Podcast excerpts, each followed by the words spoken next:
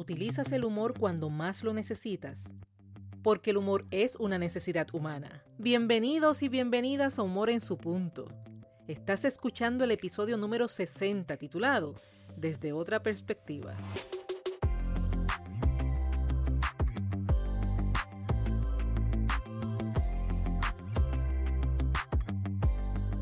Gracias por escuchar Humor en su punto, el podcast donde ganarás conocimientos y estrategias para trabajar en tu progreso personal y profesional utilizando el humor como punto clave de su transformación. Y si de buen humor se trata, celebramos con una sonrisa que nos escuchan en Estados Unidos, España, Portugal, Colombia, Chile, República Dominicana, México, Argentina y por supuesto Puerto Rico. A ellos, a ti, a todos, definitivamente gracias.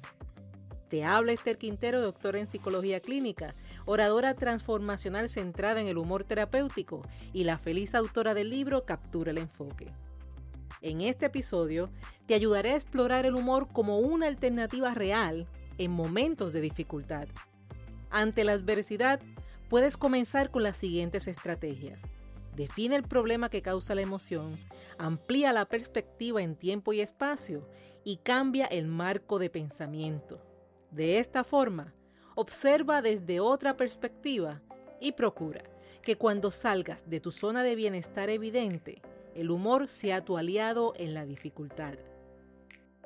Y con ello en mente, a ti que estás interesado o interesada en desaprender, aprender y emprender, es ahora, cuando con mente alerta y receptiva hablamos desde otra perspectiva. En el campo de la salud mental existe el concepto llamado homeostasis. La homeostasis consiste en lograr el equilibrio cuando algunas situaciones, generalmente adversas, han logrado alterar tu bienestar. En ejemplos sencillos, cuando tienes estrés y sientes esos deseos de salir corriendo, pues el estrés se convierte en esa situación adversa, mientras que el caminar, el correr o cualquier otro modo de ejercitarte, de moverte, se convierte en una actividad cuyos beneficios te permiten recuperar el equilibrio. Cuando por alguna razón no has logrado dormir bien, ya sea en cantidad o en calidad, la alteración del sueño se convierte en la situación adversa, situación por la que probablemente estés de mal humor, irritable o agotado el día siguiente, afectando así la calidad de tu desempeño. Mientras que, como decimos popularmente hablando, tirarte a la cama y caer rendido o rendida ante el sueño se convierte en tu actividad de homeostasis. Así recuperas el equilibrio. Asimismo, cuando tienes una emoción fuerte y un amigo te llama y te hace reír, los beneficios de la risa te llevan a lograr tu equilibrio, a lograr tu homeostasis. Esa, esa es la verdadera razón por la que le dices, chico, chica, gracias por hacerme reír. Es por eso que reír cuando te sientes bien es bueno, pero reír en la dificultad es necesario, es sanador. Reír en la adversidad te permite ganar equilibrio ante esa situación que altera tu bienestar. Sin embargo, ¿cuál es la tendencia? Escucha esta dinámica humana y dime si te identificas con estas dos observaciones. La primera observación. Digamos que hay un concierto al que deseas asistir. La venta de los boletos es una de baja a moderada, o sea, de esas en las que tienes tiempo de escoger desde cuál de los 18.500 asientos vas a disfrutar el concierto. Sin embargo, cuando los boletos del concierto se vendieron en tiempo récord y no tuviste oportunidad de compra, te quedas al pendiente y con la esperanza de que alguien venda sus boletos. Pero no importa el asiento que te ofrezca, lo que importa es tener un asiento que te permita estar presente. Asimismo es la dinámica con muchas cosas, entre ellas el humor. Cuando estás bien, cuando estás de buen humor y alguien te hace reír, tú sabes que la pasas bien. Mas usualmente lo recibes solo como un buen momento, un buen momento más. Y cuando estás en desánimo, en tristeza, en preocupación, y alguien te hace reír, eso, mi hermano, mi hermana, eso vale oro. Por lo que la primera recomendación es valorar cada beneficio, aun cuando hay abundancia. Y asimismo, valora el humor aun cuando te sientas bien. La segunda observación está relacionada con esas herramientas que por cansancio, por pereza, por no considerar que es el momento adecuado o por cualquier otra razón, no son utilizadas justo cuando se necesitan. Podré contarte, y te entiendo si no me crees, que durante mis estudios universitarios, en una noche lluviosa, nos encontramos un grupo de compañeros parados al finalizar el pasillo. Ya sabes, estábamos esperando que la lluvia cesara para poder llegar a nuestros respectivos autos. Tú conoces y de seguro has vivido esa escena. O sea, todos paraditos mirando hacia el frente, viendo caer la lluvia. Siempre hay quien estira su mano hacia el frente para medir la intensidad y decidir si arriesgarse o no. Como también está el que mira para el piso y prefiere llegar a su conclusión de acuerdo a la cantidad de gotas que se reflejan en el piso. Habrá quien anuncie un estimado del tiempo de espera, como también está el que se cansa de esperar y se lanza cubriéndose con el primer objeto que tenga en la mano. Esta escena me la crees y me la crees porque la has vivido. Lo que no me vas a creer es cuando una compañera se negaba a abrir su sombrilla porque era de marca reconocida y estaba perfectamente doblada en su estuche. Su razón, no quería que se le dañara. ¿Cómo olvidar? ¿Y qué tiene que ver esto con mi segunda observación y recomendación? Que en ocasiones no utilizamos las herramientas aún necesitándolas. Asimismo hacemos con el humor y en la dificultad solemos decir es que yo no estoy para chistes. Y entiendo que no estés para chistes. El problema es cuando encapsulamos el humor en un chiste, olvidando que el chiste es solo una pequeña parte del humor.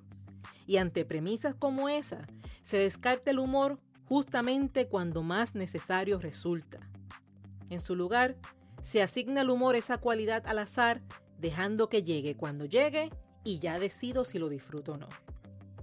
Situaciones adversas existen en diversos contextos, con diferentes niveles de impacto, con variadas extensiones de tiempo. Es por ello que la adversidad, el desequilibrio, pueden llegar a tu puerta en cualquier momento. Con eso en mente, es importante saber que los pensamientos son impulsos eléctricos que viajan de neurona en neurona a través del sistema nervioso y que por su parte el hipotálamo, ubicado en nuestro cerebro, se encarga de segregar hormonas acorde a ese pensamiento. Lo que hace que el pensamiento gane fuerzas y adivina qué, la emoción también. Es como si le sacaran múltiples fotos a lo que sientes. Y si la adversidad puede activar en ti pensamientos disfuncionales, imagina cómo te sentirás cuando el hipotálamo haga su trabajo por naturaleza propia muchos pensamientos disfuncionales que aumentan la emoción. Si usas el humor en bienestar, te felicito. Ahora, te reto a que cuando salgas del bienestar evidente, aprendas a utilizar el humor en la dificultad. De ahí la importancia de nutrir tu buen humor día a día, en cada situación posible, de forma que el buen humor en ti se haga hábito te lo repito, la importancia de nutrir tu buen humor en el día a día, en cada situación posible, de forma que el buen humor en ti se haga hábito. Te propongo que día a día hagas del humor una filosofía de vida, de forma en que cuando la adversidad llegue, ya el humor sea tu estilo de respuesta natural. Fortalece a diario tu buen humor para que puedas responder cuando así lo necesites.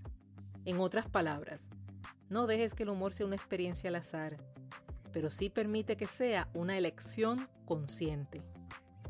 Mientras tanto, ante la adversidad, puedes comenzar con las siguientes estrategias. La primera, define el problema que causa la emoción.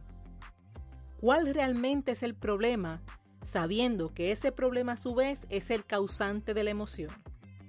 Esto, aunque parece sencillo, es una dificultad común donde se tiende a confundir las causas con los efectos, y por eso prefiero mostrártelo en un ejemplo. Jorge delega a un compañero de trabajo una tarea súper importante. Su compañero le dice, tranquilo, que yo lo hago. Horas después, Jorge le pregunta si ya completó la acción, a lo que su compañero, por salir del paso, le dice que sí, y con la genuina intención de hacerlo, pero un poquito más adelante. Pero adivina qué, se le olvidó. Y cuando Jorge llega y observa que la tarea no fue realizada, se molesta y siente mucho coraje. Su compañero actuó en el momento y completó todo en poco tiempo. Pero aún así Jorge seguía con coraje. La emoción es coraje, pero ¿cuál fue el verdadero causante de ese coraje? Que Jorge no tolera las mentiras. De primera instancia, al preguntar cuál es el problema, aparenta ser la tarea inconclusa. Y es por eso que aunque la tarea se completa, la emoción sigue presente. Cuando sientas que necesitas trabajar porque algo te está apagando tu buen humor, más que en los hechos, descubre la emoción o la idea exacta que deseas trabajar. Define el problema que causa la emoción. Segunda estrategia. Amplía la perspectiva en tiempo y espacio. Esa situación que hoy te apaga la sonrisa, en términos de tiempo, ¿tendrá el mismo efecto de aquí a uno, tres o cinco años?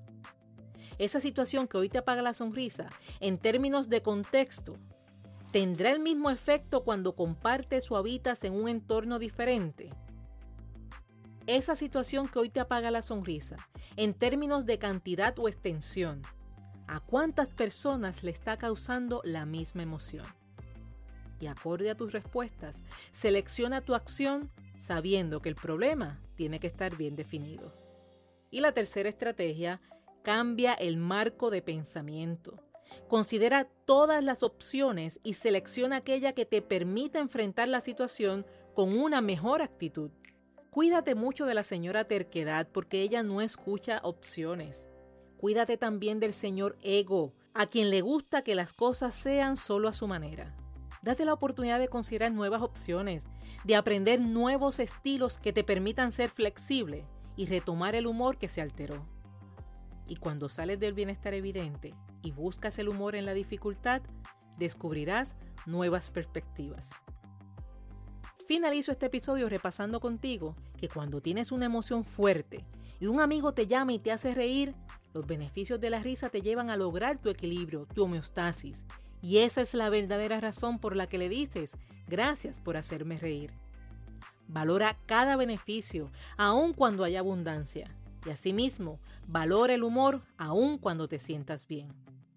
Y nutre tu buen humor en el día a día, en cada situación posible, de forma que el buen humor en ti se haga hábito. Este ha sido el episodio número 60 de Humor en su punto. Si ha sido útil para ti, si estás de acuerdo en que aporta contenido de valor, recuerda suscribirte en la plataforma de tu preferencia y asigna una valoración de 5 estrellas a la vez que dejas tu comentario indicando cómo humor en su punto ha sido útil para ti. Te invito a conectar conmigo a través de las redes sociales donde me consigues como Esther Quintero. Así también puedes escribirme un correo electrónico a dra o visitar mi página web esterquintero.com. Es así como hicimos posible otro miércoles de humor en su punto. Y para que vayas preparando tu mente, el próximo miércoles hablaremos sobre Sin miedo a ser feliz. Cuando sueltas las ideas del pasado que te apagan y te abrazas a las oportunidades, es un excelente escenario para vivir sin miedo a ser feliz.